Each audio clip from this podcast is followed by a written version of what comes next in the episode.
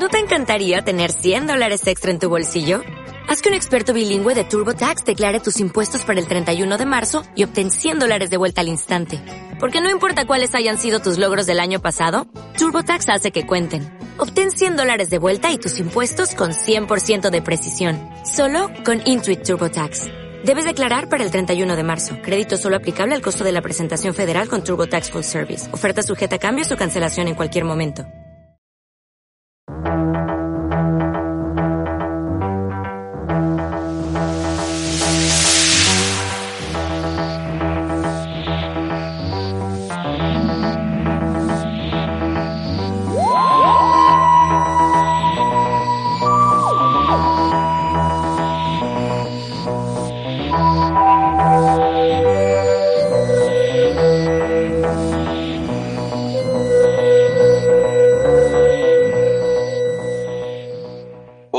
A todos y bienvenidos a una Tardis en Cold Hill. Yo soy Javi, que últimamente le estoy cogiendo el gustillo a esto de robarle los mandos de la Tardis a Esther. Y tengo conmigo, por supuesto, a la maravillosa Esther. Hola Esther, ¿qué tal? ¿Cómo está? ¿Y ese, ese baño de peloteo? ¿A qué viene, Javi? Porque hemos estado una, una orilla antes de grabar hablando de cosas que molan. Y claro, pues a uno también le gusta dorar la píldora bueno, pero esas cosas que molan de las que hablamos tú y yo, dejémoslas entre nosotros. Totalmente, totalmente. En realidad estamos Aunque poniendo están grabadas, ¿eh? Uh. en realidad, mm, Mass Effect, Last of Us, Star Wars y no sé y, Y, y porque no nos, no nos hemos metido a fondo en todos estos temas que hemos tocado, que hemos tocado totalmente. Que en algún momento puede que lo hagamos en las cosas, en, los millones de podcasts que tenemos empezados por ahí, en algún momento. Pero sí, realmente nos ponemos con, no sé, al final mola hablar de, cosas que nos gustan, es lo que, es lo que tiene. En fin, hoy vamos a comentar, ¿qué vamos a comentar? De Macra Terror, episodio 34 de una tardis en Coal Hill. En fin, Esther, te cedo la rienda de la tardis para que me lleves tú donde tú veas. muy bien. Pues sí, como ha dicho Javi muy bien, eh, vamos a comentar de Macra Terror, el terror de los Macra. Eh, por cierto, diciendo el título, me acabo de acordar algo que no he puesto en el guion, mm, pero que me llamó mucho la atención en el episodio. Bueno, ya lo hablaremos, ya hablaremos. Eh, The Macra Terror es un serial de la cuarta temporada, uno de los últimos, de hecho es el séptimo serial. Es un serial eh, perdido, del cual solo se conservaba la reconstrucción hasta que en, en marzo del año pasado, del 2019, se editó la versión animada, mm, que es las, la siguiente animación completa que que tuvimos después de Power of the Daleks. En este caso, eh, si no recuerdo mal, la primera vez que se editó, solo se editó la versión en color y después eh, salió una edición posterior en que ya salían las dos versiones, la, eh, la versión en blanco y negro, que es la que hemos visto, y la, la versión en color. Además de que todos estos DVDs Blu-rays eh, sale eh, la versión reconstruida, los fotogramas que se han conservado, diferentes documentales que hablan de cosas de detrás de, de las cámaras. Mm, son DVDs y Blu-rays muy completos con muchas curiosidades, pero bueno, también tienen su precio y tampoco están a, para todo el mundo. Que no somos millonarios, es el resumen. Exactamente. No, no, nadamos en dinero todavía. Dentro de un tiempo, pues a lo mejor sí, pero por ahora no. Que si nos sacan una animación cada año, vale. Que si es como este año, que nos sacan dos, dice, oh, echa un poco de freno, echa un poco de freno. Pero bueno. Pues sí, porque yo, por mm. ejemplo, yo obligándolo a mí, yo ahora mismo voy comprándome por la séptima de la serie moderna. En algún mm. punto me gustaría empezar con la clásica, pero claro, a este ritmo uno no puede. Es decir, que oye, que, que saquen animaciones es genial. Es decir, sobre todo de cosas que están perdidas. Pero sí es cierto que se tiran un año sin sacar y luego en un, mm. otro, año te sacan dos. Para 2021 creo que está anunciada La de, de Faceless Ones, ¿puede ser? ¿O la de...? No, de- la de... uh, ¿De The Tom Web Fear. No lo sé. No, la de Tom of the Cyberman no, no hay reconstrucción. Está entero el serial. Entonces era el... Ah, ¿Cómo se llama? Uh, Esta cosa me da mucha rabia cuando me pasan. Eh, The Web of Fear. The Web of Fear. Ah, The Web Y- of Fear. Y creo que había otra más anunciada. La de el, el- la del de Abominable Snowman, ¿puede ser? Sí, a ver, ah, esto aún no está ni confirmado ni nada, pero eh, se dice, no sé, no, no me acuerdo si salían de Mirror, pero se dice que las próximas animaciones que se van a anunciar son The Evil of the Daleks y The Abominable Mon- Snowman. Que es en el que lleva el abrigo de piel en mitad de la nieve, el doctor, ¿no?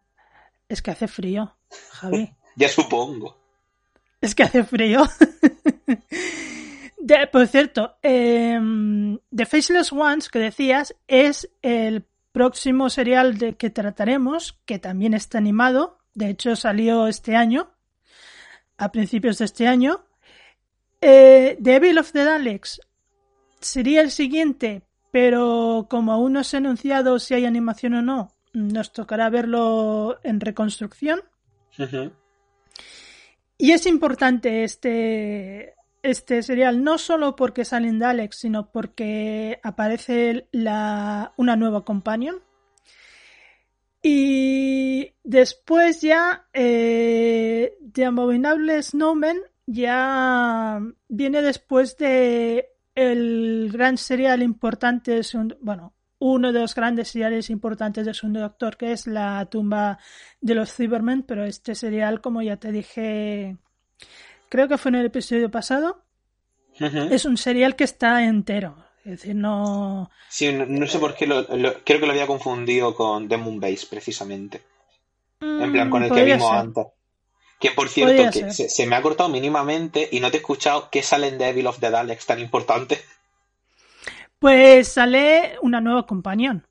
Y Ah, los vale. Daleks. Vale, vale, vale. Sí, porque dentro de poco ya nos vamos a ir, ya nos vamos a ir despidiendo de Polly, Ben y esta gente, ¿no? Mm, sí, sí, sí. Tiene Bueno, mm, de todo poco dentro de un serial. Y eh, Jamie si se tira más tiempo. A ver, Jamie es el companion que tiene segundo doctor toda su época. Quitando Vale, el vale. primer serial de todos, eh, él entra en los Highlanders y Bien. se va al final. Y no vi de Highlanders. Ole Javi, ole ole. Pues es el es un serial histórico. Sí, en mm, plan, él- habla- El, el- el que, que él era como de una tribu, de gente escocesa y todo el rollo. A ver, a ver, Javi. No son tribus. No son tribus.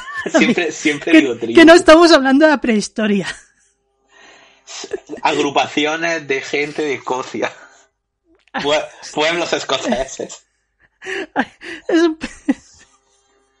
Ahora me he recordado un tuit que leía el otro día que uno explicando un poco así en líneas generales la serie decía que eh, el primer doctor con Susan, con Ian y Bárbara eh, eh, llegaban a un mundo distópico eh, que estaba en la prehistoria y no, con hombres de las cavernas y yo pensaba que yo sepa la prehistoria no es un mundo distópico, pero Y te lo dice una arqueóloga, señor de Twitter. Así que, en fin. Eh, eso iba a decir. Y te lo dice una arqueóloga. Pero bueno, mm, quitando estas tonterías, pues eso. Eh, de Macra Terror, la segunda animación completa que tenemos, de estas animaciones guays que nos han hecho estos últimos años. Este es del 2019. Eh, The Power of the Daleks es del 2016. O sea que han pasado tres años entre ellas, pero bueno, no está mal, porque en- entre el año pasado y este ya hemos tenido, entre anuncios y animaciones que han salido, se ha recuperado bastante el segundo doctor. Y siempre, eso siempre es bueno, porque recuperar historias, aunque sean en animación, y aunque alguna queja tengo yo de esto, pero ya lo hablaremos cuando comentemos el episodio. Siempre es mejor una animación que, que, una reconstrucción. Totalmente. Hace, hace las cosas muchísimo, muchísimo más llevaderas el tener la reconstrucción animada, incluso si son de las reconstrucciones de 2013, de la última, en plan, el, como el de Moonbase, incluso si son de esas, se hace muchísimo más, más llevadero. Es decir, es que, mm. es que no hay diferencia, es que no hay color realmente. Yo, eh, mirando la página de la TARDIS Wiki de las animaciones que hay y de las que hay planeadas, eh, me topé con algo muy curioso y es que del primer Doctor hay dos animaciones. Una que ya la vimos, que era el último episodio de, The Tenth Planet, que es su último serial. Mondas. Mondas. Mondas. Eh, y, pero la otra es de el serial ese de la Revolución Francesa. Que, sí, eh, Revolution of Terror. De, Reign of Terror. Eso, de Reign of Terror. Que, que, que, los episodios esos que están que, que, están reconstruidos, que solo se ve una puerta que se abre y se cierra, resulta que hay animación. Lo que pasa es que cuando nosotros lo vimos, yo aún no tenía esos episodios animados. Ya. Con lo, con lo cual, pues bueno, es lo que hay. Es lo que hay. Pero bueno, es, es interesante saberlo, porque... Sí, eh, es, que yo creo que se han, echado el alma a la espalda un poco con el tema de las reconstrucciones, porque eh, yo según estuve mirando precisamente el otro día, mirando la historia de The Macra Terror, hubo muchas reconstrucciones que cogieron de Australia, de Canadá y de un coleccionista privado en Nigeria. Nigeria, no sé ubicarla en un mapa, pero allí veían Doctor Who, ¿vale? Eh, pero me parece curioso porque tiene toda la pinta de que hay coleccionistas privados, incluso en la propia Inglaterra, que tienen eh, las grabaciones de estas cosas y no las quieren vender a la BBC. Entonces, como que han dicho, mira, sí, pues ya está, cogemos las novelizaciones y los archivos de audio que tenemos y hacemos los capítulos. Porque no vamos a estar aquí esperando eternamente con una serie medio hacer, entre comillas. Eh, de hecho, hoy eh, leyendo por aquí el episodio mm, en The Faceless Ones, que será la siguiente, se conservan el episodio 1 y el 3, creo. Bueno, pues creo que era el 3 que lo recuperaron de un coleccionista. Dijeron que estaba en tan mal estado que, o sea, estaba entero, pero estaba en tan mal estado porque se ve que el, este coleccionista lo había desgastado de tanto mirarlo. Se lo había puesto tantas veces que, la, se, había empezado a degradar. Flipa, es decir, es que al final es algo, el tema de, la, de los episodios de Doctor Who, porque que al final es grabado de esa época o de reposiciones que habría. Es decir, no sé, que también te digo, a quién se le ocurre mm, tener en su archivo material altamente inflamable y meterle fuego, como hicieron en la BBC. Pues a la BBC se le ocurre. Pero bueno, es decir, cada uno, sinceramente. Por cierto, no sé, la, gente sabe el, el, porqué del episodio perdido. O... Eh, no, es, eh, es, una cosa, por ejemplo, es que se reutilizasen los, los soportes, por hmm. ejemplo. Eh, podríamos hacer un día un episodio especial hablando de eso. En plan, bichear un poco. Porque a lo mejor la gente no tiene ni idea de por qué los episodios perdidos están perdidos. Yo, yo me acuerdo que cuando hablamos de, de Marco Polo, hablamos un poco por encima de esto de las reconstrucciones, pero supongo que valdría la pena investigar un poco más. Sí, seguro, seguro que en página inglesa hay más material que en las páginas en español, seguro, seguro. Podríamos bichear por ahí. Mm. Sí, precisamente el otro día en el, en el grupo ese infernal que tenemos en Telegram hablábamos del tema y precisamente lo hablábamos a raíz de que eh, aquí en España, cuando pasaron Doctor Who en los años 80, sí. claro, eh, ahora hay la posibilidad de escribir a las autonómicas y pedir programas, ¿no? Pero cuando se pidió lo de Doctor Who, el material este de los años 80, eh, dijeron que no, porque el sistema en el que en el que están esos episodios eh, sería imposible de digitalizar. Ya. Claro, supongo que muchas veces yo esas cosas las di en la carrera. Es un formato anterior al VHS Y entonces habría que pasarlo del anterior VHS a VHS y después digitalizar el VHS. Entonces, supongo que no puedes pasar del primer formato a CD, por ejemplo. Entonces, mm, supongo que le será menos asequible o simplemente no podrán hacerlo porque se degrade la propia cinta o movidas por el estilo. Mm. Yo recuerdo cuando mi hermano empezó a trabajar en TV3, que él trabaja de, sobre todo de realizador o cosas de estas, em, que alguna vez se había traído algún, alguna cinta de la tele de lo que había hecho él, pero claro, en un formato que es que en casa no se puede ver, solo lo, se puede ver en la tele. Claro.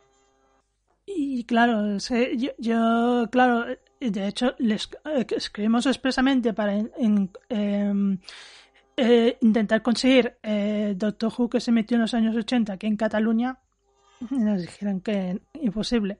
Sí, eso también, yo lo he escuchado en la, en la televisión gallega, que hubo gente que mm. intentó, porque creo que fue la etapa de Tom Baker en los años 80 la pusieron, y la de Peter Davison, y, y lo mismo, en plan, no, pues ya no están disponibles, porque al final en el archivo no lo están, pero joder, que es que incluso lo doblaron al gallego y al catalán, que es una cosa que a mí me parece maravillosa, es decir, no sé, me parece como muy, muy chulo realmente el concepto de, no sé, Doctor Who en catalán o Doctor Who en gallego, es una cosa como que me saca y, me, parece muy guay.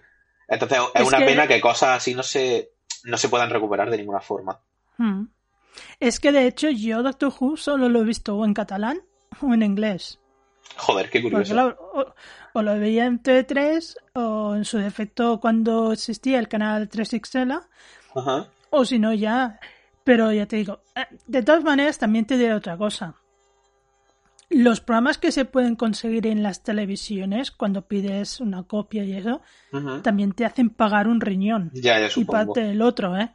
Ya supongo. Quiere decir que barato tampoco cuestan estas cosas. Aunque sean programas, por ejemplo, de, de producción propia, pero te hacen pagar lo bueno. Claro, porque al final es el señor que tiene que ir al archivo a buscar el disco lo de siempre, lo de siempre. Y al final que también los canales de televisión son muy celosos de su contenido. Aunque no sea, aunque no sea ni siquiera contenido suyo. Que al final es contenido de la BBC que le cedió a ellos. Pero claro, al final es como... Sí, son como muy tiquismiquis para este tipo de cosas. Pero en fin. Mm. Que eso, seriales perdidos y movidas. Mm, que es un tema interesante, la verdad. Pero aquí no eh, estamos... Comenzamos a comentar, ¿no? Exacto no estamos aquí para hablar de esto hoy, sino que estamos para hablar de de Macra de de, estamos aquí para hablar de de Macra Terror. Así que vamos a comentarlo, pero antes, como siempre, vamos a escuchar la ficha técnica.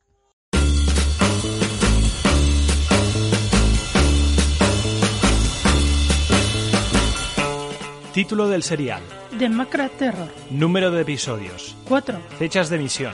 Del 11 de marzo al 1 de abril de 1967. Guión.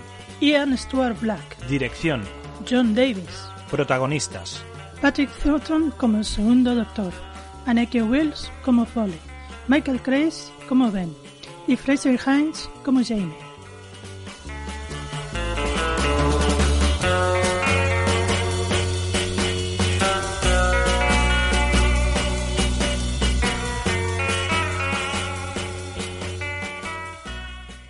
Pues pongámonos ya a hablar de, Macra Terror.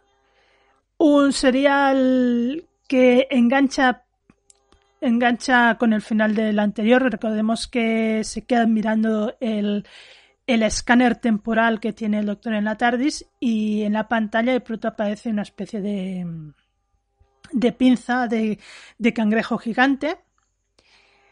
Y nada, aquí es donde empieza este, este nuevo serial que tiene un comienzo un poco extraño porque no es que empecemos directamente con el doctor y los sus compañeros, sino que empezamos dentro de una colonia en el que parece que todo el mundo es muy feliz, en que todavía están de moda las majorettes. Cosa que a, mí, desde la primera vez que vi este serial, me llamó mucho la atención, las majorettes. Mm, yo de pequeño me había disfrazado, de majorette, confieso, pero bueno. Y que en este mundo aparentemente idílico y feliz hay alguien que parece ser que no es tan feliz y que consigue escaparse. Y aquí es donde entra en juego eh, la TARDIS, el Doctor y, y, sus companions que se cruzan con este tipo y sin casi ni quererlo, pues lo detienen y eso es lo que hará que entre en contacto con la gente de esta colonia. Que por lo que vemos, o enseguida vemos, pasa algo raro con una pantalla en la que aparece una cara y una voz. Hay un controlador. Y bueno, este es el planteamiento que se nos, se nos hace de historia. ¿Qué te, ¿Qué te ha parecido la historia? Y a mí me gustó bastante, sorprendentemente. Es decir, los dos últimos que hemos visto, tanto de Moonbase como este, han sido seriales que me han molado bastante. Es decir, no al nivel de una historia de la moderna, pero están muy bien llevados y la historia que presenta no sé, quizá también porque son seriales cortos, son de cuatro capítulos, ¿no? Entonces no tienen los típicos momentos de tiempos muertos. Pero están muy bien llevados en general. Y juntan muchos conceptos y muchas cosas que hace que sorprendentemente funcionen, la verdad. Hmm. A mí me parece muy, muy interesante este concepto de una colonia aparentemente feliz en el que todo el mundo va a trabajar, mundo tiene sus relaciones, sus horarios y todo va muy bien. Incluso tienen festivales y cosas así, pero que ves que en el fondo, detrás de todo eso, hay algo extraño, porque, por ejemplo, el mismo jefe de seguridad de esta colonia, que se llama Ola, tú ya ves desde el primer momento este tipo, tú ya ves que mm, este tipo no es trío limpio. Tiene cara de persona mala. Tiene, exacto, exacto. Es el típico personaje que tiene cara de persona mala. Que en el fondo eh, no es que nadie sea estrictamente malo, sino que lo que va descubriendo, lo que vamos descubriendo a través de lo que va descubriendo el doctor y sus companions es que eh, la gente de esta colonia vive controlada, nunca mejor dicho, a través de una, una especie de conductos neuronales que como que los, les lava el cerebro. Y precisamente este personaje que conocen, eh, Melk, creo que se llamaba, el que se escapa primero, que lo, ellos lo paran en el exterior y se lo vuelven a llevar, es un ejemplo de lo que te pasa cuando vas en contra del sistema que está ahí organizado o que dices cosas que no debes decir. Y es que te cogen y te hacen un lavado de cerebro. Claro. En plan, un poco la, la naranja mecánica, pero sin, sin el método ludovico, pero casi. Aquí una cosa que se presenta muy interesante es precisamente lo que tú dices, el concepto de el sistema y el gran hermano por así decirlo. Es decir, yo veo dos reminiscencias muy claras. Una es 1989. 84. 84. siempre me confundo. Es que el 4 y el 9 son números que en mi mente son el mismo, ¿vale? 1984 ah. de Orwell y incluso eh, El Mago de Oz, con el mago eh, que se presenta de una forma como un ser de X forma y luego en el fondo es todo un teatrillo de gente me parece como la perfecta representación sobre todo del tema de el, dictador este que hay, el, orden, el tal. Me parece como el mago de Oz en 1984. Es como, me parece que usa conceptos como muy así, muy familiares dentro de lo que es la ciencia ficción y la fantasía, y lo implementa de una forma muy buena, la verdad. Ya es, es muy inquietante que eh, en esta colonia eh, haya esa pantalla gigante en que aparece esa cara, tipo exactamente como el gran hermano, y que todo vaya muy controlado, que todo el mundo actúe de una manera muy concreta y que hay una especie de discurso por debajo que lo tienen todos inculcado en la cabeza y que de vez en cuando se escapa una frase que, que piensas, esto no lo han dicho por voluntad propia. Claro. Eso se, se, les, se les ha inculcado de alguna forma. Y está muy bien, por ejemplo, la escena en que están Jamie, eh, Polly y Ben en la habitación durmiendo eh, que el controlador de toda esta situación le ha dicho al jefe de la colonia, que por cierto se llama piloto, Sí, que, que les hagan el tratamiento de lavado de, cerebro. Y es, y es precisamente eso, en el cabezal de sus camas. Bueno, digo cabezal, en realidad no hay ningún cabezal, pero bueno. en la, en la pared al lado de la En- cama. En la pared apa- eh, aparece como una voz que, que mientras tú duermes se te va metiendo dentro, te va eh, dando una serie de órdenes, una serie de pautas para que poco a poco te- lave, te lave el cerebro, te, te haga pensar de otra forma, te acondicione. Curioso cómo eh, la, dif- la- la diferencia en que los tres personajes eh, reaccionan ante esto. Porque si bien Ben es el, el- el que es, es más fácil de sugestionar y el que más fácil les es lavar el cerebro, sin embargo Jamie no. Jamie se revela, incluso se despierta eh, y, y no pueden con él. Y Polly, em, Polly tiene la suerte que el doctor la despierta antes de, de que pueda pasar nada. Yo aquí veo, ve- veo cosas muy interesantes realmente con respecto al tema de los companions. Es decir, me parece Mm. que cambia totalmente. Ya lo vimos en el capítulo anterior, pero me he dado cuenta de que el papel que tienen los companions es un papel mucho más como lo que conocemos a día de hoy como un companion, como peñita que hace cosas, no gente que está pululando alrededor del doctor y lo único que hace es liarla. Es decir, aquí la, el tema de que eh, Ben sea el que más le afecta y prácticamente al final, aunque en los momentos dramáticos o la tensión dramática esté muy mal gestionada porque una serie del año 60 tenga que decidir entre el sistema y su amigo, es algo que es muy interesante realmente. Y algo que hay una escena en la que él se asoma a una ventana y está viendo cómo llueve, que en el momento en el que él se da cuenta que realmente, bueno, tiene que elegir y entonces al final acaba eligiendo a su amigo por encima de lo que le han metido en la cabeza. Y en el serial anterior vimos a Polly también tomando un papel más activo, tomando un papel de asistente del doctor.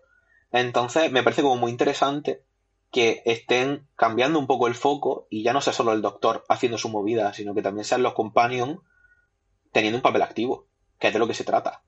Sí, sí, sí. Es bueno, es, esta, esta nueva dinámica también porque eh, es lo que hablábamos un poco en el otro episodio, ¿no? Estos companions son más jóvenes, mm, pero no jóvenes de jóvenes eh, adolescentes, sino son jóvenes mm, un poco más mayores, con más activos, más independientes, Sí, son más como espabilados. el ejemplo de la modernidad que llega a la serie. Es algo así, según leí yo en su momento. Son como, sí, como los jóvenes de los años 70, 60, que son como esa modernidad de ese siglo, pues así. Mm. Eh, por ejemplo, eh, una cosa que me gusta mucho de, por ejemplo, Jamie. Jamie es un, un chico que aunque sea de, es, es el, el del, el compañero del pasado, pero es eh, muy activo, es muy valiente. se- de hecho, es- hay ese momento en que consigue escaparse por los túneles mm, que tiene tantos problemas, pero es capaz de, de escaparse de toda esa situación que están viviendo Sin ayuda del doctor. sin ayuda del doctor, sin ayuda de nadie. Eh, está Polly, que, que bueno, que, que es capaz de también escaparse, investigar, ayudar al doctor. Eh, está muy bien, o sea, eh, tampoco cuando la condenan a él y a Jamie a trabajar en las minas, pues tampoco es que, o sea, vale que no le guste estar ahí, pero ella está ahí como los demás. Ujú. Que decir, algún comentario se le escapa a Jamie, pero también es de la época, en plan, las mujeres y los viejos no deberían estar en las minas. Y él después el que se escapa, es decir.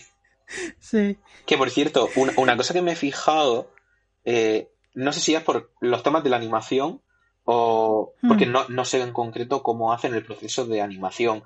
No sé si lo hacen plano por plano, no sé si tendrán la escaleta de los planos que hacían, pero hay dos planos que me han gustado muchísimo, que es una cosa que antes no me había pasado hasta el anterior serial y este.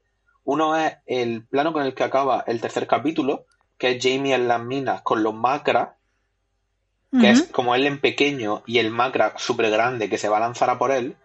Y otro es cuando el doctor y Polly van a entrar a la habitación donde los macra tienen al, al dictador este de viejo, ¿no?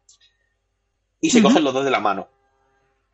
Sí. Eh, son dos, como dos planos o dos secuencias que me han parecido como súper bien, en plan como muy bien rodada, muy bien expuesta y como que transmiten muy bien. Incluso la de la lluvia con Ben también está muy bien transmitida. Y no sé si es cuestión de la animación o es que ya estamos en una temporada 4 y ya empiezan a poner un mínimo de detalle y un mínimo de mimo en cómo se plantean las cosas en cámara. No sé cuál de las dos cosas es. Pues no sé, a ver, eh, por ejemplo, eh, en el caso del plano de Jamie con el macra gigante, podemos pensar que es por el mismo episodio que, claro, son unos bichos muy grandes y, claro, tendrá más efecto dramático si lo ponen a él delante de esa cosa gigante, el pequeño, como que tiene más, eh, ¿cómo te diría? Como más dramatismo el momento, porque, claro, no deja de ser el cliffhanger, ¿no? Sí.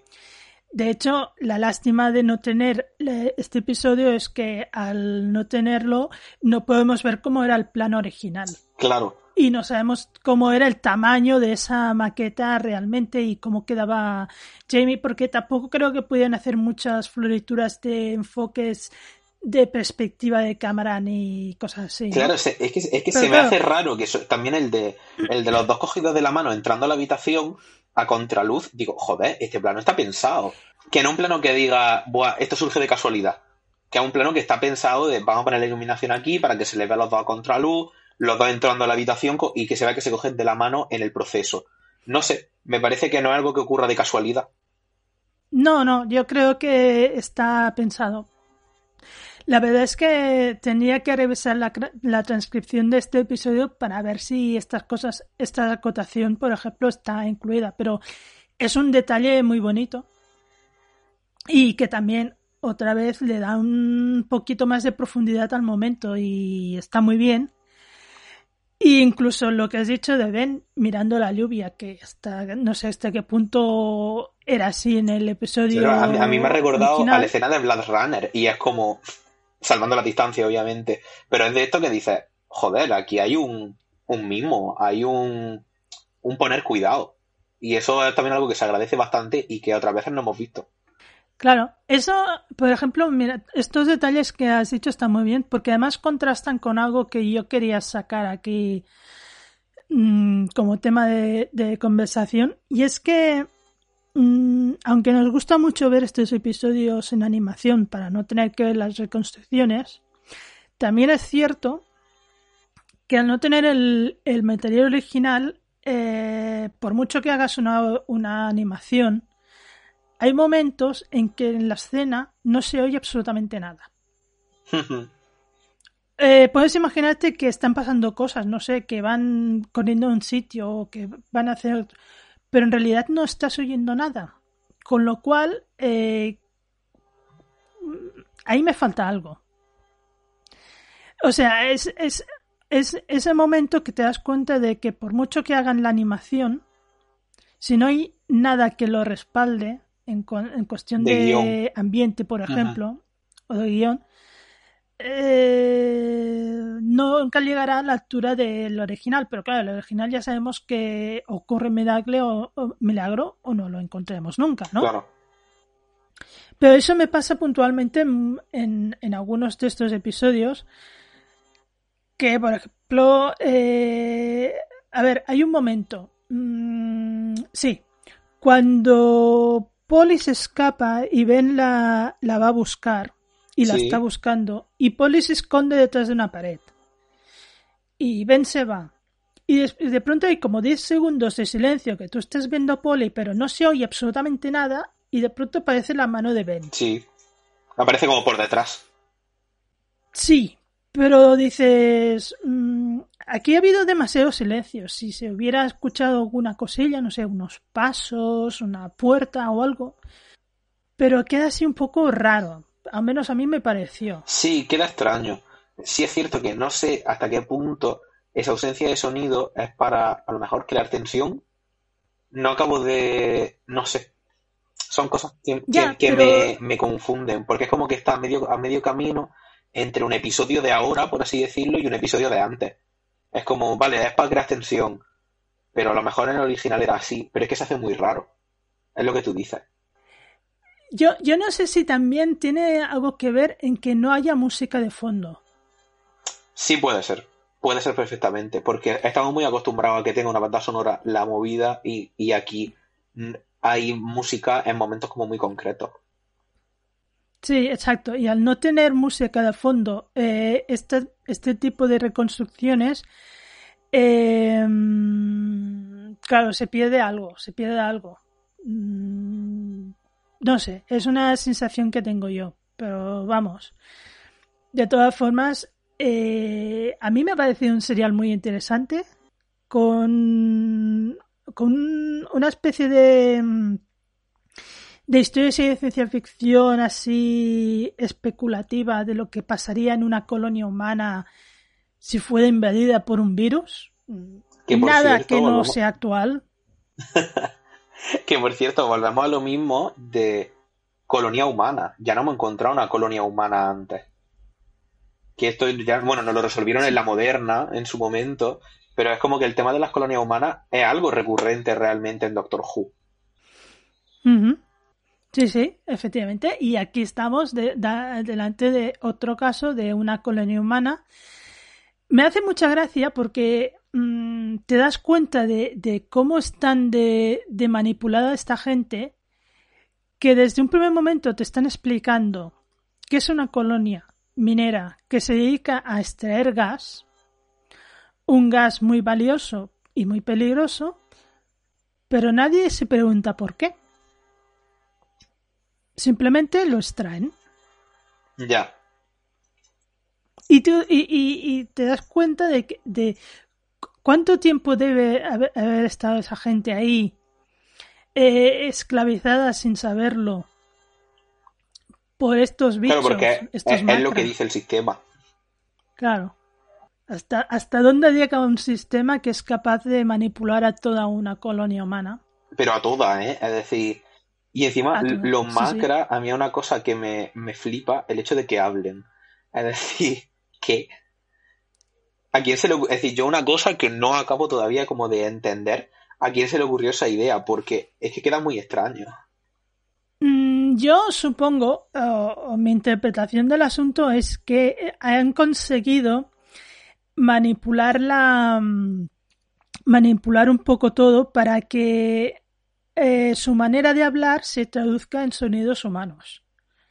Porque de hecho los macra diría yo que no hablan, pero han conseguido traducir su forma de hablar, eh, convertirla en sonidos humanos, de hecho, utilizan la voz de ese tipo que tienen esclavizado, que evidentemente ya no habla, pero seguramente han cogido su, su, su modo de, su modulación de voz, la tienen como metida en algún sitio y con eso van haciendo sus mensajes, diría yo.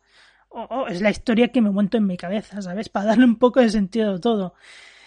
Porque si no, ¿para qué lo tienen ahí? Sí, es una, es una cosa un poco rara, la verdad. Es decir, yo lo de. Es más, me- en un momento, cuando están todos los macras diciendo que nos matan, que nos masacran, que es cuando revienta el sitio donde ellos están, que por cierto, vaya forma más Mm. por las nubes de resolver el conflicto. Es como. Tenemos unos Sí. bichos enormes que no tenemos nada que hacer con ellos. Y yo pensando, a lo mejor suben mucho la concentración del gas y se asfixian, o les quitan el gas para que. No, no, no, no. Los volamos por los aires.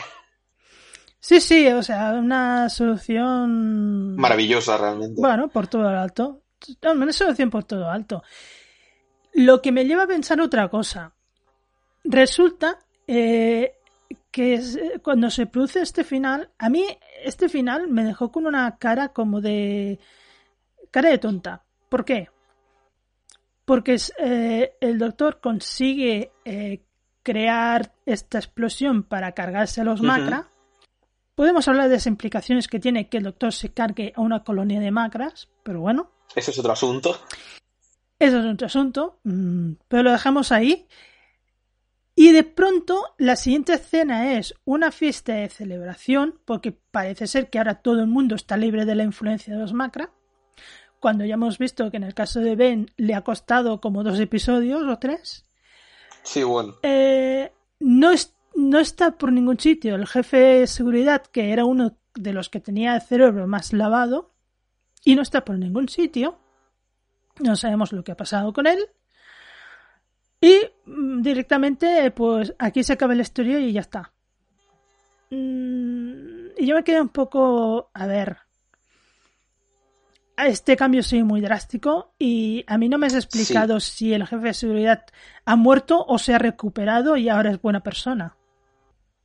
O si, o si la colonia ha olvidado todo esta, este episodio de los Macra. Y... Eh, a ver, realmente el, el tema del jefe de seguridad es una cosa bastante curiosa porque en ningún momento te dicen qué ha pasado con él. Entonces se queda ahí la cosa un poco como sin más, es decir, no se sabe nada de él, no se sabe cómo ha acabado, no se sabe si se le ha lavado el cerebro, si está celebrando, si no. Y claro, yo me he puesto a buscar porque digo, Buah, esto es lo típico de que en algún algo del universo expandido te, te aparece de nuevo el personaje como villano. Y para nada. Es decir, se queda ahí como entreabierto, que a ver, que también un personaje que tampoco simplemente deja de salir. Y ya es como, bueno, pues tú supones. Pero es que no se sabe absolutamente nada más. Y luego está el tema de cómo acaba del plano yéndose como de la ciudad. Yo digo, ya verás que la ciudad ahora explota. Pero no, tampoco. Entonces, pues bueno, pues ya está. Mm, sí, es un poco un final, un poco un bajonazo, porque, a ver, hasta ese momento ha habido toda la, la acción y toda la, eh, la tensión del momento, que si atacan los les atacan con los gases, bueno, los van a gasear, no simplemente el jefe de seguridad que está ahí para, para pillarlos, eh, los macra, no sé qué, no sé cuántos.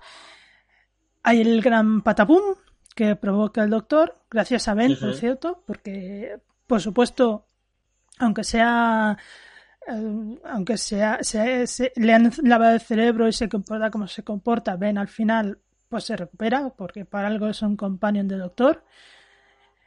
Y nada, y, es eso. Y de pronto la nueva realidad de esa colonia es todo el mundo vuelve a ser feliz. Hay un día dedicado al doctor.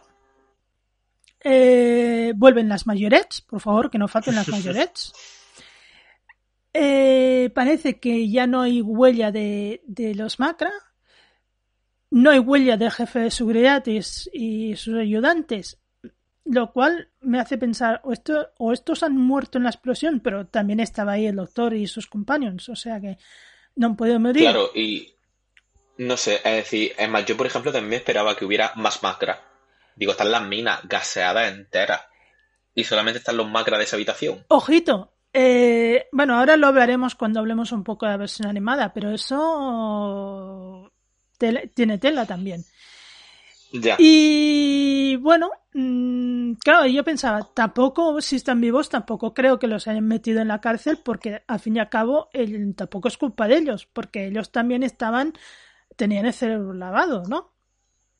Y después una pregunta que ya va a parecer un poco más tonta, pero bueno, yo la hago. ¿Y esta gente ahora qué va a hacer? Porque ellos vivían de, de extraer el gas para que los macra pudieran vivir. ¿Ahora qué? ¿Qué van a hacer? Tendrán que crear una sociedad. Claro, tendrán que crearse una sociedad, trabajar en algo. Mm, ese gas ya no, no, no tiene salida, o a lo mejor sí tenía salida, pero por lo que vemos en el episodio, el gas prácticamente eh, es lo utiliza control de alguna forma encubierto, supongo. En el fondo lo utiliza para, para mantener vivos a los macra bueno, mantenerse vivos a ellos mismos. Sí, se supone que lo pasan por las tuberías estas que dice Polly. Anda, estas tuberías son las que transportan el, gas. Y dice el doctor algo así como, ¿qué quieras? ¿Que me quede ahora aquí mirando las tuberías todo el rato? Eh, Ay, el doctor. Grande el momento. Simpático. sí, grande el momento en que, en que se pone a hacer ecuaciones en una pizarra que. Y el momento flauta, por Dios, el momento flauta. Ay. Pues sí, sí. Mm, No sé. Me pareció un. Un final desconcertante. Pero bueno. mm, Podemos darle mil interpretaciones. Es como lo mismo de la voz de los Macra. Otra cosa que me, me creó un poco de conflicto en la cabeza. En ningún momento, en ningún momento se dice que se llamen Macra. Y de hecho, Sí, bueno, no sé quién es el primer personaje que dice los llama Macra. creo que en... con- A ver, a mí me- la escena que yo tengo en la cabeza es el señor de control ¿Mm? diciendo There is no macra, no macra exist y ese tipo de movida, así como si fuera, no sé, un dictador. Pero creo que antes si los nombran de alguna forma. Creo que es el pavo que escucha las voces y que después se muere. Pero él, ¿cómo sabe que se llaman Macra? Porque ni tan solo, Pues- ni tan solo. Creo que es porque lo, lo he escuchado en la- en las voces, supongo, ¿no? mm, Supongo. No sé, porque en, en las voces que oyen Ben y Jamie cuando, y Polly cuando están durmiendo, en ningún momento aparece la palabra macra. Y el doctor también los nombra un momento, pero el doctor tampoco sabe qué criaturas son. Ya. Es un, un poco raro, sale un poco, ahora pongo macra, ahora no pongo macra, Mm, no sé. Pues es cierto que cuando el Meloc este eh, los nombra, el control eh, lo dice como reafirmando que sí, que se llaman macra. Pero claro, ¿de dónde este chico, bueno, este hombre, ha sacado la palabra macra? Sí. Yo creo que es eso, que la explicación que le dan es que escuchaba voces y de ahí sale. Mm. Porque claro, eh, en, en, en principio todo está envuelto en tal secretismo que ahí nadie, nadie sabe que existen estas criaturas. Cuando el doctor las ve, no los identifica con nada.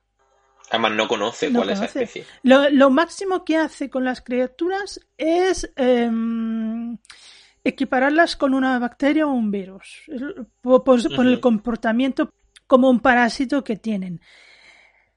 Y no sé, mm, es un poco, no sé, eh, seguramente será por Es eso. como una especie de... Sí, es como... No lo identifica con nada y parece una especie de garrapata, cangrejo extraño. Mm. Y, y el pavo este le da el nombre, pero nada más realmente. Sí, yo antes le hubiera dicho cangrejo, bueno, crab, que es cangrejo en inglés. antes lo hubiera llamado así que macra, pero bueno. Decían mucho la palabra eh, crawl, en plan garra, Mm. Eh, eh, pero es como... sí.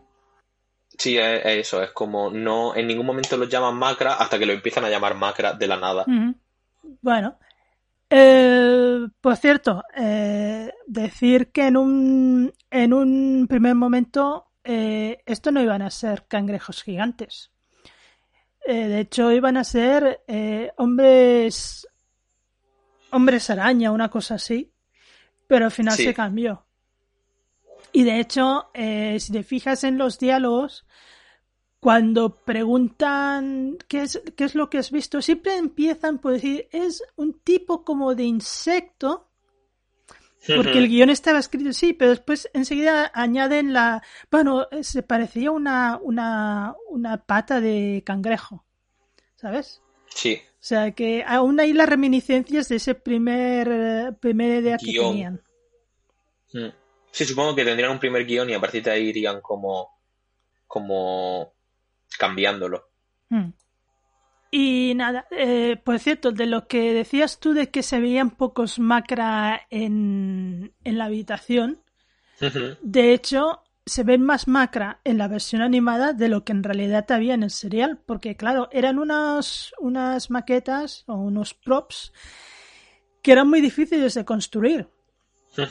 Y no, digamos, de mover. Eh, De hecho, los, los que salen en el serial no tenían patas, no como los de la, la versión animada que hemos visto, que tenían patas y se movían. Claro, eh, hacer un- unos prototipos de, de ese tamaño para un serial, pues era súper difícil. Y de hecho, el gran controlador que es el Macra ese, que es un poco más gris claro. Sí. En la versión del serial era también muy clara. De hecho, cogieron el, la misma, la- el mismo Macra que tenían construido, le dieron una mano de pintura y lo utilizaron como el controlador. Ya. Reutilizaron. Eh, Eso me recuerda mucho a un serial que vimos de Daleks que solo tenían tres Daleks. Ah, sí, sí me acuerdo. Y que con esos tres Daleks suplían. Se la todos. apañaron. Sí. Sí, es cierto que, a ver, yo creo que uno de los puntos que tiene esta historia es que la versión animada, en lo que se refiere a credibilidad y a coherencia y a todo eso, yo creo que sale ganando probablemente con respecto a la versión no animada. Mm. Porque una cosa, es decir, la representación de un bicho así es algo que gana mucho en animación. Y que Claro. en persona, entre comillas, en live action, pues puede flojear un pelín. Claro, la animación te da mucha más libertad en hacer cosas de este tipo mm, de lo que eran la- las constricciones económicas que tenían para hacer maquetas y hacer prototipos y hacer bichejos de estos. Totalmente. Em, decir, eh, ya metiéndonos un poco en cosas de cambios y variaciones de la versión animada con la versión real, decir que si bien en la versión animada eh, Polly, sorprendentemente para todos, porque yo la primera vez que lo vi me lo miraba y decía esto no puede ser es- esto no puede ser así, esto no es así. Polly aparece con el pelo corto desde la primera escena. Recordemos Sí. que la primera escena era de The Moon Base y en The Moon Base Polly tenía el pelo largo. Después me acordé que en la versión reconstruida al principio salía con el pelo largo. Se ve muy poco, ¿no? Y es que resulta que la actriz Anneke Wilkes explicó que contrariamente a lo que decía la gente de que llevaba extensiones porque se, se había cortado el pelo, mm, que no era cierto. Que resulta que se tuvo que poner una, una peluca de pelo corto para tapar su pelo normal, que seguía siendo largo. Sí. Claro, eh, una cosa que en el serial normal es mm, Polly pelo largo, pasa por el salón de belleza, Polly pelo corto, en la versión animada directamente es Polly pelo corto. ¿Qué dices? Mm, ¿En qué cinco segundos entre este, entre que salen de The Moon Base hasta aquí, en qué cinco segundos ha sido capaz de co- cortarse el pelo Polly también? El cofre, el cofre del doctor. El cofre de doctor. Efectivamente. Bueno, está bien. Eh, es curioso porque, eh, o sea, todo el mundo decía que se había cortado el pelo y que tenía que llevar peluca al principio y resulta que no, que era al revés. Ujú.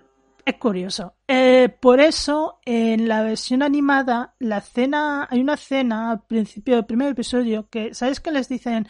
Bueno, pueden ir a nuestro salón recreativo que tenemos maquillajes y no sé qué, y baños y, vamos, una especie de spa que los invitan para ir. Esa escena no sale en la versión animada. ¿Por qué? Porque en esa escena era cuando Polly se cortaba el pelo Ya.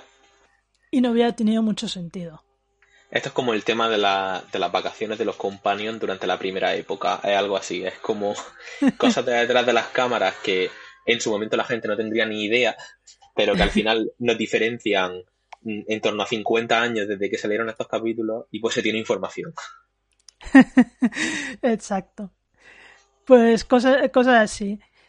Y no sé, eh, pocas variaciones más hay. Em, curioso eh, ver que como en esta animación hicieron algo que en el original también estaba, y es que aquí en los títulos de crédito de entrada es cuando empezó esa moda que hay en la clásica de poner la cara del doctor correspondiente en los títulos de crédito.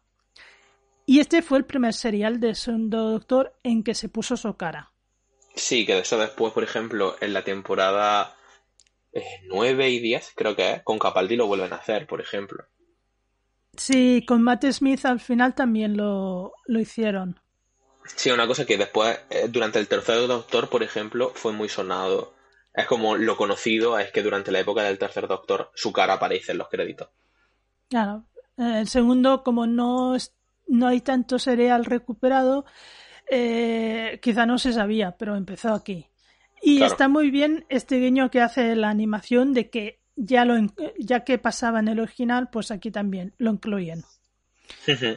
Otra cosa que también han hecho bien, porque es lo que pasó en realidad, es que se hizo un una nueva aparición del tema de Doctor Who de entrada, que tenía que haber debutado aquí, pero que en lugar de eso debutó en el episodio 3 del siguiente serial, que es The Faceless Ones. Y aquí, bueno, pues se ha respetado. Pues si fue en The Faceless Ones, pues en The, Face- en The Faceless Ones. Curioso, curioso. Sí, porque al final ya aquí ya lleva, ya vamos viendo que la serie ya lleva mm, en emisión unos 3-4 años. Entonces ya, ya no solamente el cambio de actor principal, ni el cambio de companion, ya es también un poco renovar todo lo que es el tema de, pues de banda sonora, efectos especiales, eh, darle un poquito más de cancha al desarrollo de los personajes, todo eso que al final es normal cuando una serie ya lleva 3-4 años en emisión. Es más, creo que no estamos muy lejos del primer cambio. En plan, ya hemos visto objetos que vienen y van dentro de la tarde, pero en algún momento, a ver, dentro de relativamente poco, ya empiezan a introducirse cambios en el interior de la tarde, ¿no? Sí, sí. Bueno, ah, por cierto, eh, me gustó mucho el momento. Eh, y esto va en relación con una otra diferencia entre la versión live action que dices tú y la animada. Es que en la escena en que están los tres durmiendo en la habitación, en el serial eh, live action, al final lo diré sí, ya me has pegado, puñeta. Acción Ay. real. Live action. Eh, pues Polly dormía en otra habitación diferente. No dormían los tres juntos. Los Por y eso- chicas separados. Sí, por eso en la versión animada lo primero que hace el doctor es despertar a Polly porque en el serial, eh, la acción real, él iba a la habitación de Polly y la despertaba. Y después se iba a la habitación de los otros dos. Por eso hay este orden, ¿no?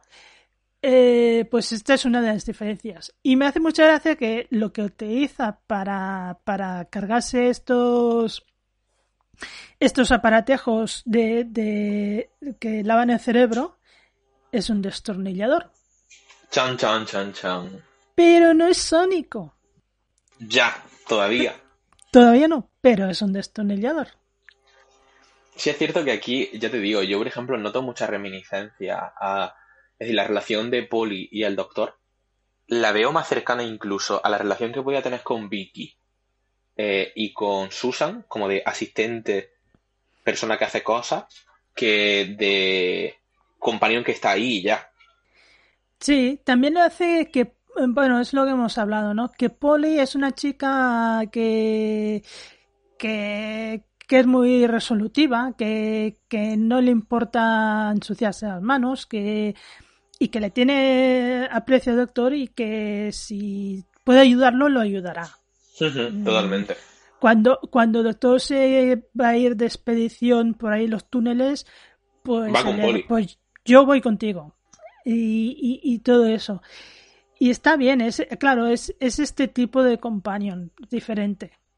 Ya sabemos Sí. que, que Susan igual eh, camina cinco minutos, se tuerce el tobillo y le dice, Grampa, me quedo aquí porque no... Básicamente. Pero Básicamente. bueno. Y, y Dodo pues estaría al lado de, de su compañero masculino que tuviera en la época porque, Steven. claro, Steven. Porque para que irse, para que si está Steven, ¿no? Efectivamente. Steven, que ¿dónde se quedó Steven? ¿Qué fue de él? Eh, Steven, ah, tú no estabas en... ¿Cómo se llamaba el, serial vi- en Los vi- Salvajes? Sí, sí. The Savages, que al final él queda como una especie de consejero entre las dos tribus del planeta. Cierto, cierto. Como un punto medio entre ambos para que Exacto. no se maten. Eh, eh, digamos que llega un momento eh, que ve que hará más, eh, tendrá más importancia y hará algo de provecho allí y que además el doctor le da su bendición y le dice que la única persona capaz de hacer ese papel es él, con lo cual Steven, digamos que ha llegado al, al- a la cima de, de sus ambiciones. Es que Sí, porque quedan- luego Vicky se convirtió en mito, que oye, ojalá yo. Bueno, sí. eh, Vicky tuvo un final curioso porque viniendo de donde viene del futuro acaba En el pasado. En el pasado pasado. Eh, bueno, pero es que Vicky es un poco lo que le pasa un poco a Susan, eh, que se quedan un poco po- por, por amor. ¿Para qué, para qué no? también te digo, am- amor de fin de semana. Es decir, Bueno, a ver, amor de fin de semana. No sabemos cuánto duró el. Bueno, sí que lo sabemos, pero. Hay hay quien diría ahí- que no... hay quien diría que no es canon. Por tanto, no. pero quiero decir pero que no. hay información hasta de los hijos de Susan, es decir, aventuras que tendrán, Claro. es decir, Claro. Y, y de Susan eh, hay eh, cosas de, de Vicky, pero que en el fondo se quedan más porque les tira más la parte emocional de lo que han encontrado que no, por ejemplo, eh, lo que hace Steven, que lo escogen, eh, lo escogen a él como una figura capaz de, de, de reconciliar dos razas y de crear una sociedad más justa, que es lo que pasa al final de, de Savages. sí. Es decir, y bueno, yo el final de Paul y Ben no lo sé. Así que, a ver. Bueno, eh, el final de Paul y Ben es. viene a ser un poco. eh, bueno, es un final bien. O sea, quiero decir.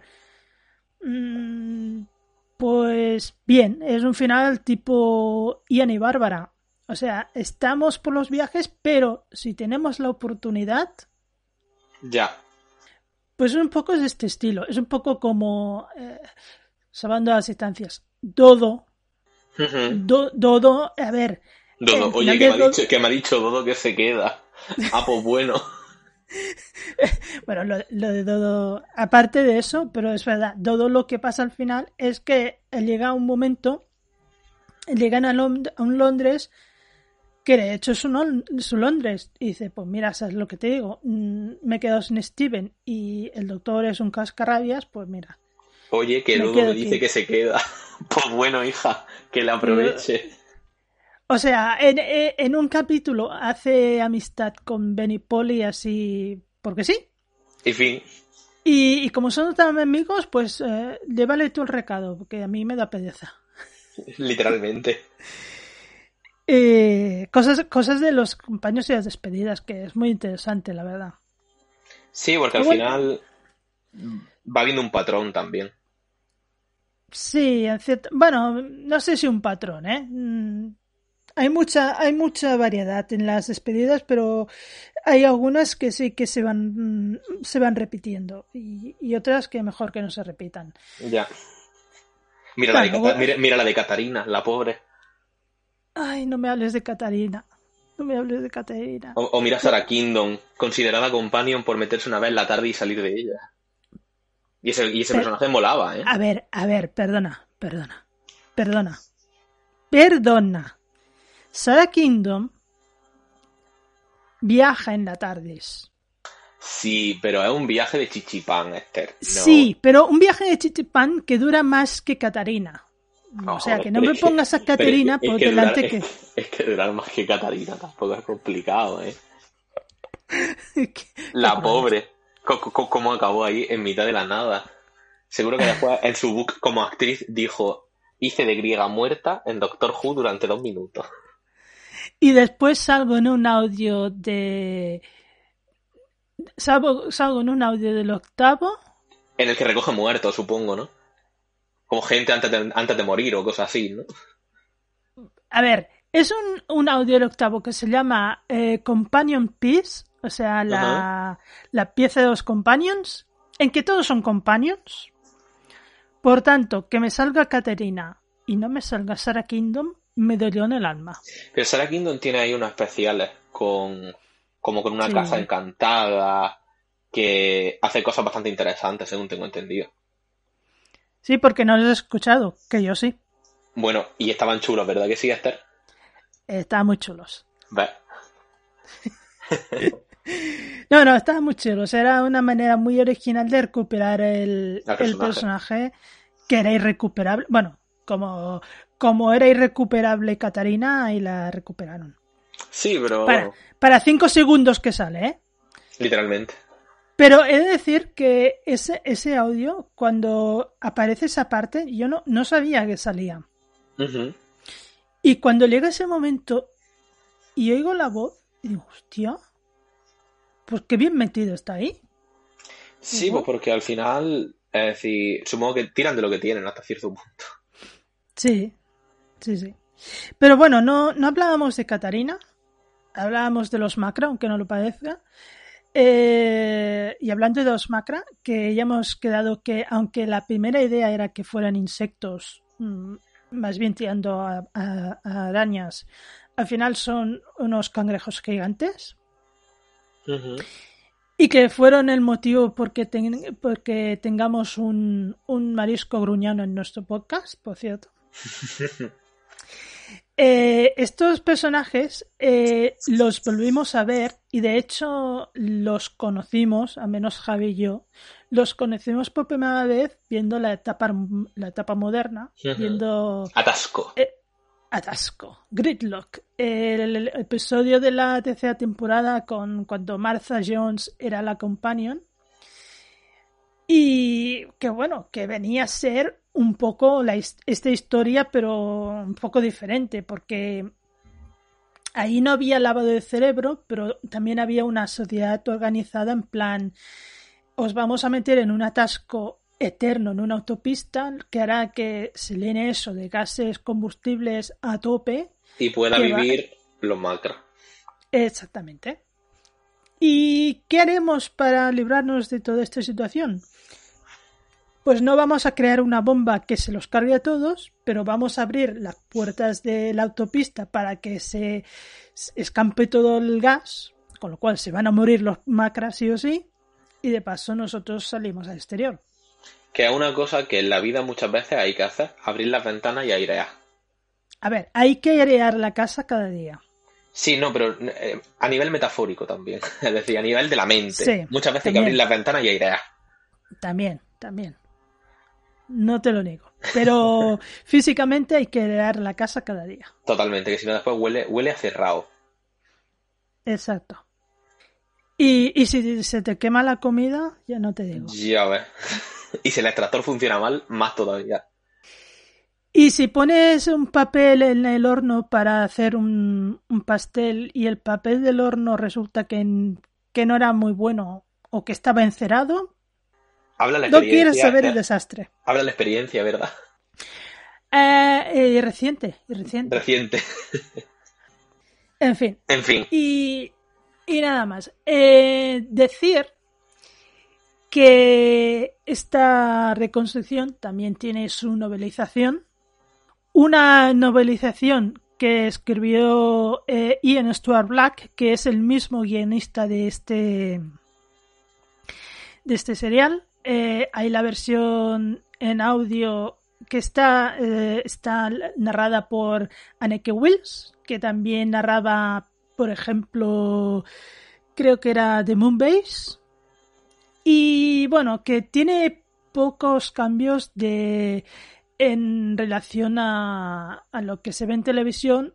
En principio, quizá el cambio más destacado que puede hacer es que este personaje que conocen el doctor y los compañeros al principio, Meloc, que es este hombre que se escapa, que lo atrapan, que le intentan lavar el cerebro y que no lo consiguen y al final lo mandan a las minas y ahí muere. Bueno, pues en la novela no muere. Mm, Ah, no. ¿Y no. la- le acompaña durante todo el trayecto? Eh, hasta eso no sé, pero bueno, que lo más significativo es que supongo que, o sea, la novela no tiene muchos cambios. Mm, prácticamente no tiene ninguno. Y quizá. Y el más, el más eh, destacado es este, que este personaje no muere. Pero vamos, en la novela pasa prácticamente lo mismo que pasa en la tele. Por tanto, mm, tampoco es muy un cambio muy significativo. Sé, por ejemplo, si en la novela se hubiera escapado un macra por pura chiripa, eso sí que sería un buen cambio, ¿no? Sí, en plan final abierto. Claro. Entonces, ¿esto explicaría que salen en la temporada 3 de New Who? Claro. Obviamente. Mm, Porque claro, esos macra de New Who, ¿de dónde salen? De Mondas. De Mondas o de Telos. De telos, de telos. La verdad es que, a ver, la mitología de los macra no sé si está muy tratada en el universo expandido. No especialmente. Mm, No lo sé. Yo lo he estado mirando así por encimilla y muy por encima. Es decir, no... Ahí por lo típico de otros sitios en los que han sido enemigos, alguna novela, eh, Mm. Pero, pero cosas como muy puntuales. Y luego un cameo que tienen en un cómic en el que aparecen como un cangrejo en mitad de una playa. Pero ya está. Es decir, mire, si por ejemplo, en la nueva Tierra, de esto de la época del décimo con la hermana, estas que eran como gatos, una colonia de sobre- eh, sobrevivió y se multiplicó en las profundidades de, de una autopista en Nueva Nueva York. Pues cosas así, pero cosas como muy concretas. Claro, pero eso es Gridlock, precisamente. Sí, pero eh, eh, eh, dice, por ejemplo, en un audio que los mm, no sé qué significa este verbo, un momento que busque. Que, por ejemplo, que los macras eran presas de el rey escorpión que era alimentado por no sé quién. Es decir, son como este tipo de movidas porque al final en audio, en universo expandido, en cosas por el estilo, te, te van te van metiendo. Por ejemplo, Riverson una vez se encontró con una colonia de macras. Pues ese tipo de movidas, pero nada especialmente relevante en lo que se refiere a su mitología. Claro, es, es eso. A ver, tienen eh, salidas puntuales y pequeños cameos, pero bueno, es un, un- una especie de monstruo, de sí, de monstruo, del cual no se ha hecho mucha mitología. Es que tampoco tiene tanto tirón, creo yo. Es decir, no, No. es a un monstruo que se alimenta de la contaminación. Ya está. Claro, eh, sí, exactamente. Al fin y al cabo están muy limitados por lo que son, porque ellos dependen de la- los, gale- los gases polucionados o- y todo eso. Y claro, eso te limita mucho las historias que puedes contar. Totalmente. A ver, no es lo mismo tener una historia con Silurians, que los Silurians pueden ir por todas partes. Sí, o, o con Sontarans o con Daleks. Ujú, Exactamente. Que con los, los Macra. Pero bueno, Aunque hablen los macras, es complicado. Bueno, sí, bueno, hablan, no sabemos cómo hablan, porque eh, es que además eh, algo que la versión animada que hemos visto tampoco deja muy claro, porque tampoco creo que tuvieran muchos datos de los que tirar para poder hacer recrear bien, es que la sala de control, esa que encuentran el doctor y Polly, eh, donde están todos los macra ahí reunidos, además del controlador que es el grande, que está delante de la pantalla de televisión, de hecho, pocas cosas ves. Mm, hay la pantalla de televisión, pero como ese bicho es tan grande, casi lo tapa todo. Y no ves exactamente mm, si tiene muchos botoncitos delante o cómo, cómo lo tiene montado para poder hablar que ya te digo que yo creo que era a través de, de- le habían cogido la modulación de voz de este hombre que tenían allí apresado Y ya está. y ya está.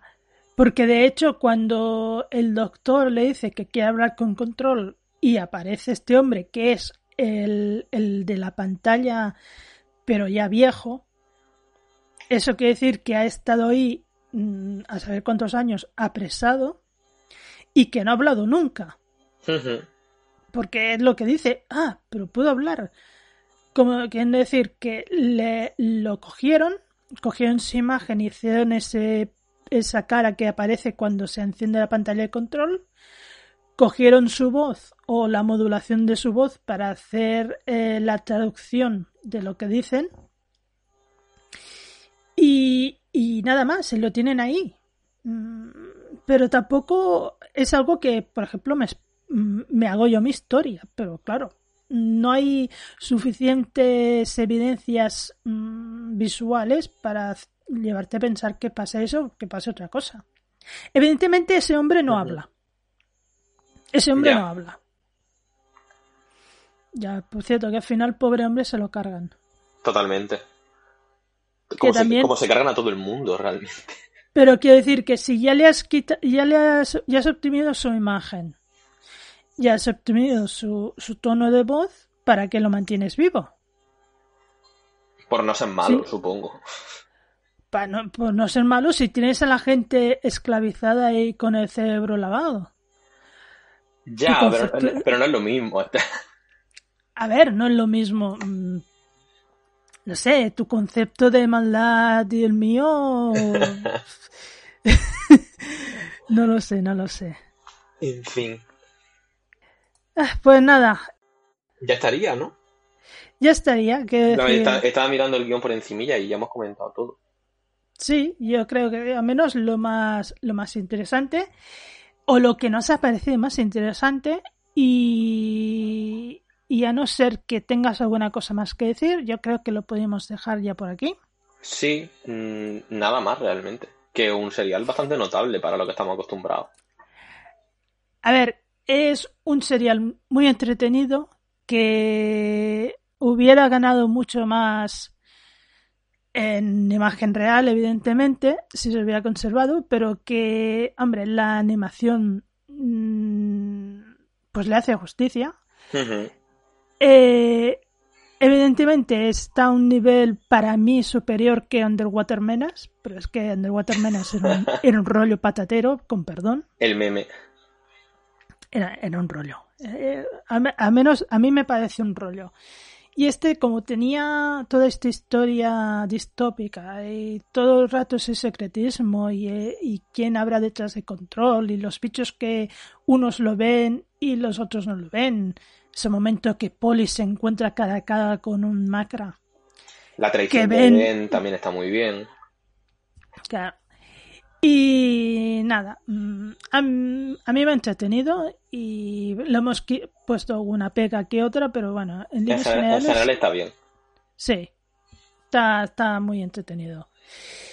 Y nada, pues solo deciros que eh, el próximo serial que vamos a comentar será The Faceless Ones. Eh, podríamos traducirlo los sin cara. Sí. The Faceless Ones, los sin cara. O los carentes de rostro. O los Uy, qué bonito. qué bonito y qué poético. y, y nada, eh, deciros que como siempre os podéis poner de- eh, en contacto con nosotros a través de iVoox o a través de Twitter en nuestra cuenta Una Tardes en CH. Y que nada, esperamos grabar pronto, publicar también pronto. Yo creo que vamos cogiendo un buen ritmo. Y por ahí también vienen vacaciones y cositas así. Que hay, hay más tiempo.